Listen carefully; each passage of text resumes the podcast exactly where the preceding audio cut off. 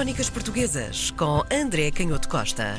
Olá André, bom dia. E aqui está lindão o nosso, o nosso indicativo das crónicas portuguesas. Hoje então Damião de Góis, não é? É verdade. Eh, uma personalidade que eh, é talvez das mais conhecidas eh, do Renascimento português, embora muitas das vezes saibamos o nome, mas não saibamos muito mais coisas. Nós, provavelmente, muitos ouvintes associarão Damião de Góis ao famoso processo da Inquisição já no final da sua vida, mas talvez não saibam que ele começou muito novo, como, como pajem, foi educado como muitos dos jovens que não eram oriundos propriamente da mais alta nobreza, mas que as suas famílias, por alguma influência, conseguiam colocá-los na corte, no palácio. E nesta época, no início do século XVI, eh, a corte era uma autêntica eh, universidade, podemos dizer assim, correndo algum risco com a analogia, porque é óbvio que já existiam universidades nesta época, uhum. mas eu faço esta comparação para se perceber que a qualidade da, da instrução, do ensino, do, dos indivíduos. Uh, dos mestres, de, até de pessoas com mais experiência prática, como capitães eh, e outros eh, pilotos ou outras figuras associadas ao saber prático, eh, passavam pela corte e, e, e, portanto, ao contactarem com estes jovens que rodeavam muitos dos, dos, nobres, ou às vezes até do próprio rei e dos seus ministros, eh, portanto, estes jovens tinham acesso a, um, a, um, a, uma aprendizagem da mais elevada qualidade. E, portanto, o Damião uhum. de Góis, apesar de não ter frequentado a universidade, é de facto um Tinha dos acesso grandes, às informações. Claro, é de facto um dos grandes humanistas uh, do, do, século, do início do século XVI. Foi amigo, amigo com alguma proximidade do Erasmo, ele conheceu Lutero, conheceu Inácio de Loyola é uma figura que, de facto, às vezes até para, para, para nós é difícil um, termos presente como ele foi, de facto, um indivíduo eh, numa época em que a imprensa começava a mundializar a informação, eh, foi de facto um indivíduo Com muito peso. conhecido na Europa e muito conhecido uhum. no Norte da Europa, onde eh, esta a expressão do livro e, da, e do conhecimento ganhava de facto outros, outros voos. Ele é muito conhecido por uma crónica, como não podia deixar de ser, Sim. a crónica do felicíssimo rei Dom Manuel, publicada em Lisboa a partir de 1567, e foi uma crónica relativamente atribulada. Os eruditos do século XVIII descobriram, entretanto, que a crónica ela foi alterada relativamente à sua versão inicial. Podemos falar. Censurada? Sim, podemos falar numa censura, embora hum. as alterações tenham sido feitas tudo indica, com o acordo do próprio Damião de Góis, embora tenha sido aconselhado a fazê-los. O que eu quero dizer é que elas não foram propriamente impostas. Eh, aliás, a, a, a, Inquisição eh, estava ainda a dar os seus primeiros passos em Portugal, iria começar a tornar-se cada vez mais feroz precisamente nestas décadas, mas o Damião de Góis percebeu que de facto eh, em termos do espírito crítico, haveria algumas coisas que teria que alterar, outras, obviamente, terá alterado para não ter eh, problemas. mais problemas. Porque a grande questão nesta altura, relativamente ao, ao Dom Manuel, e se calhar teremos isso presente desde a última crónica portuguesa de que falámos do Garcia de Rezende, a Casa de Bragança e a forma como Dom João II tinha eliminado, tinha executado em Évora o Duque de Bragança, tinha deixado, obviamente, marcas na corte, apesar de estarem quase a passar. Um período mesmo conturbado. Portanto, Sim. saído disso, como, como pegar. Claro, e, e, tinham passado 80 anos, é verdade, mas os filhos uh, estavam e os descendentes desse, desse Duque de Bragança executado e a própria relação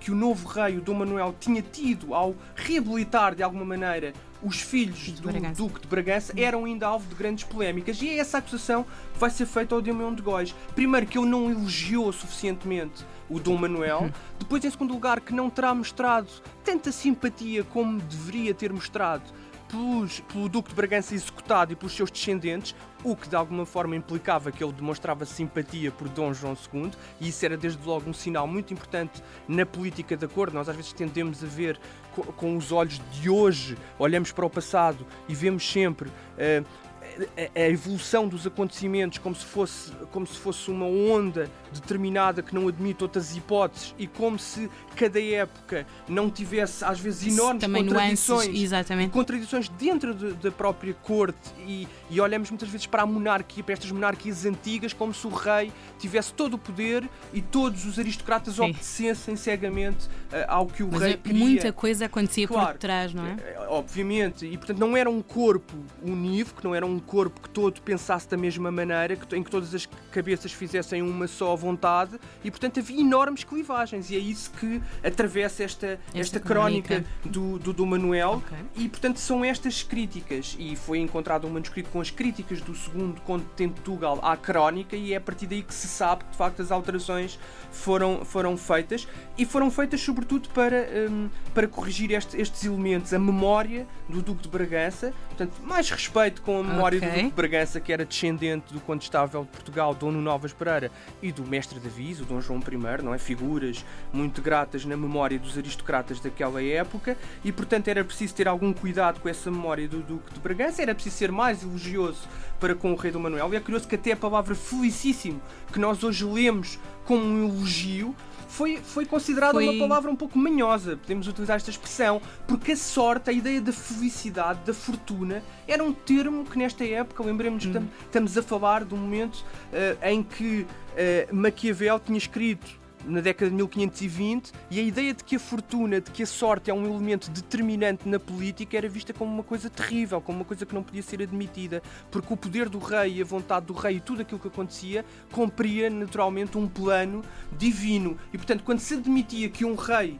é feliz, que um rei teve sorte. Tudo era medido ao mais ínfimo, ínfimo detalhe, até nessa palavra claro. que é para nós tão positiva na época poderia ter trazido problemas e trouxe, não é? E trouxe, obviamente, e portanto esta ideia de, do rei de ser feliz, de ser um rei com sorte, causou algum descontentamento. Depois também a forma como o cardeal Dom Henrique, que, era, que é uma figura muito importante da, da família real, era o regente na minoridade do Dom Sebastião e queria ter um papel muito importante na, na Inquisição, também uh, os críticos acharam que o Damião de Góis tinha tratado um pouco mal o cardeal Dom Henrique e tinha-se arriscado a dizer que ele que, hum, embora fosse muito pródigo na caridade, pagava mal aos seus criados. E, portanto, isto era obviamente escandaloso e todas estas questões tiveram que ser corrigidas numa época, lembremos, em que já a memória de, de, do tempo áureo da Índia nós às vezes falamos disto como se o século XVI ou até o século XVII a história de Portugal fosse toda gloriosa. A verdade é que poucos anos depois da chegada à Índia já havia esta ideia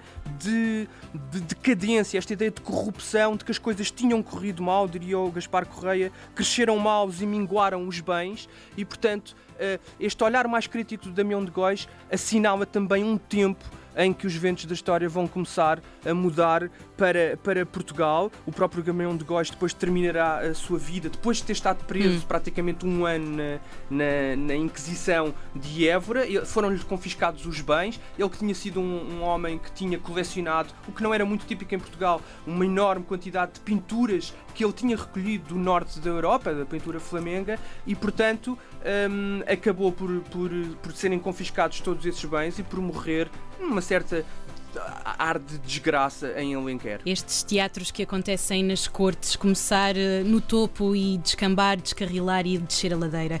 As crónicas portuguesas, todas as sextas-feiras com o senhor professor, aprendemos sempre alguma coisa com André Canhoto Costa, às sextas, nas manhãs da RDP Internacional. Crónicas Portuguesas com André Canhoto Costa.